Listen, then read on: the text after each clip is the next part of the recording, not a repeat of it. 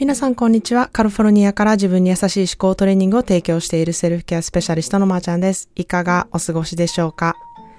えー、皆さんは SNS をどう使っていますか？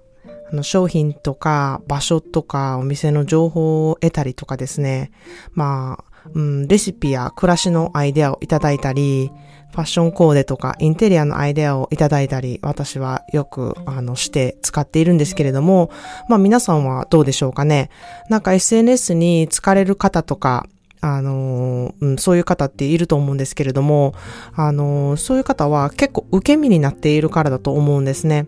で、自分からこう取りに行くっていう形の、えー、使い方自分からこう SNS に矢印が出ているっていう状態にすると、あの、反対にこう不安とか、あの、うん、ジェラスとかそういうのじゃなくてワクワクすることがいっぱいで、あの、あまり人と比べたりとか、自分のできてないところとか自分が持ってないものとかにね、目を向けることがね、なくなるんですね。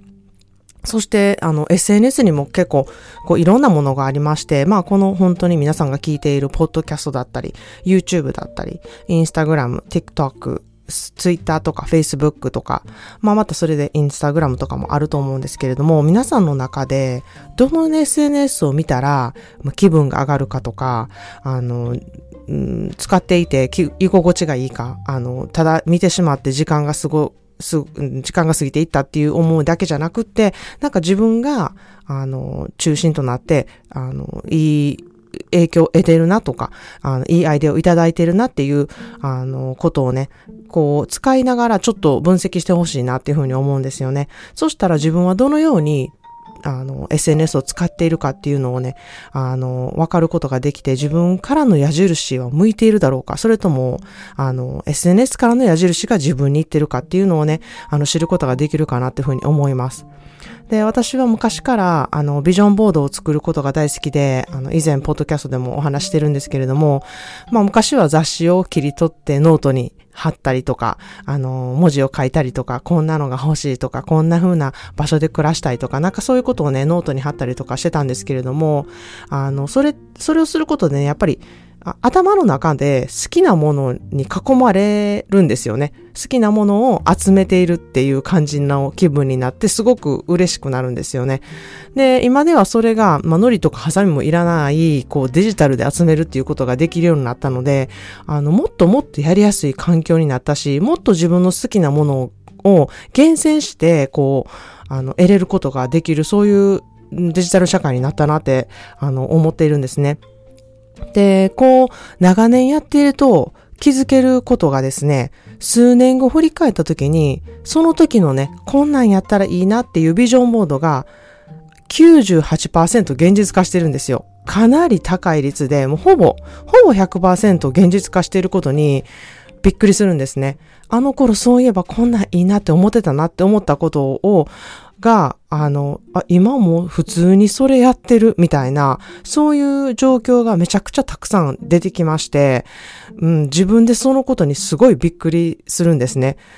で、以前は、うわ、私ってすごいな、みたいな、なんか自分でそんな風に思ってたんですよ。すごいウィルパワーがあるんやっていう風に思ってたんですけれども、あの、これはね、ビジョンボードをすればするほど、こう磨きがかかってくるので、うん、あの、現実化しやすくなるんですね。で、まあ、それは、こう、どのようにやっていくかっていうのが、まあ、ポイントであったりするんですけれども、ただ単にこう、集めて、あの、いいなって思うだけとか、そういうんじゃなくって、あの、ちょっとしたステップみたいなのがあるんですけれども、それをね、私は子供たちにもさせているし、あの、友達にもね、めっちゃよく進めているんですね。で、まあ、それがいいなって思ってやってくれてる友達とかはね、あの、本当にこれすごいなっていうふうに言ってくれるので、あの、今ではね、本当に胸を張って、私のやっているセルフケアプログラムでも詳しく説明して、その人に合ったやり方でやってもらっているんですね。で、あの、実は以前から、まあ私は本が大好きなんですけれども、ここ数年、ステイホームに、あの、なったりしてるくらいから、あの本をかなり読む、あの、ことが多くなりまして、あの本棚からね、今持ってる本棚からちょっと本が、うん、収集、し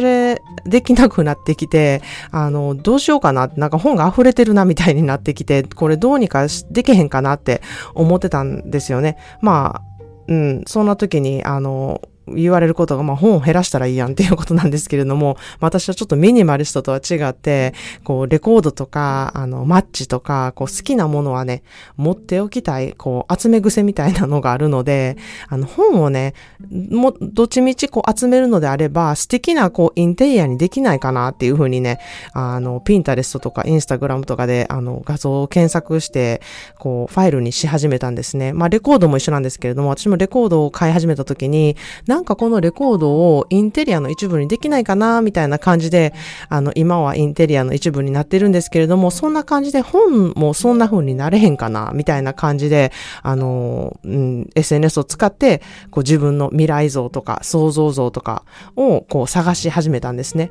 で、まあ本当にいろんな本棚があって、まあ自分の家と当てはめて、どこに置きたいかとか、どういうシチュエーションの、あの、設定にしたいかとか、どんな本棚がいいかとか、自分の家にはどれが当てはまるか。で、また、その、こういう本棚が欲しかったら予算はどれくらいになるかっていうふうにね、めちゃくちゃ、あの、いろいろなシチュエーションでいろんなことを、あの、考えて、思いを巡らせていく日々をずっと過ごしていたんですね。で、あの、まあ、時々ね、本当に真剣にここに置こうかなと思って、まあ、まず、あの、自分の持っている本棚であの移動して、それをちょっと置いてみて、ここが、こんな感じがやっぱりいいかなとか、うん、そういうことをちょっとやり始めて、あの、また思考を巡らせるみたいな、そういう日を送ってきてたんですね、ずっと。で、あの、まあ、うん、するとね、結構、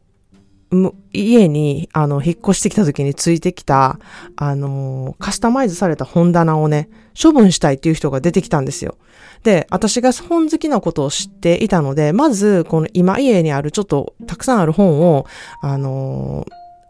なんか好きなもんないかちょっと選びに来ない？みたいなことを言われて、で、その時にこの本棚もちょっと処分しようとしてるんだよね？みたいなことを言ってて、あの、それをね、あの見た時に、え、これサイズ合うかもしれへん、うちの家にと思って、サイズを測って、あの、自分の家にも合うなっていうことが分かって、で、本当に私が今度買う本棚は、こう、しっかりした木のね、重厚なものがいいなっていうふうに思ったので、あ、だったら結構予算もかさむなっていうふうに思ってたから、あの、棚からボタン持ちみたいな感じだったんですよ、それを見たときに。で、まあ、重いので、運ぶのに人数がいることと、まあ、その運ぶ用の専用のトラックがいるとか、まあ、移動に費用がかかったものの、まあ、買うことを思えばね、めちゃくちゃ安い値段で済んだんですね。で、しかも、そのその人がこう処分するものを再利用できたし、その人もちょっと早く家から処分したいから出してほしいっていう要望にもね、応えることができて、もう本当にお互いし、なんか win-win situation ですっごい嬉しくてもう満足感いっぱいだったんですね。で、まあ、あの、ちょっと、うん、あの、旦那さんには迷惑な話なるかもしれないんですけれども、まあ旦那さんのエディにかなりいろんなことをしてもらわなきゃいけなかったので、まあ感謝の気持ちでもいっぱいな週末を過ごしました。で、インスタのね、ストーリーにちょっとその本棚の件を載せているんですけれども、またこの本棚プロジェクトが、こういろいろ完成していって、あの、一応リビングルームに置くことになったんですけれども、どんな感じになっていくのかっていうのをね、またインスタのストーリーでね、シェアしていきたいなっていうふうに思ってます。で、そんなで私は理想や未来をちゃんとこう描くっていうこと。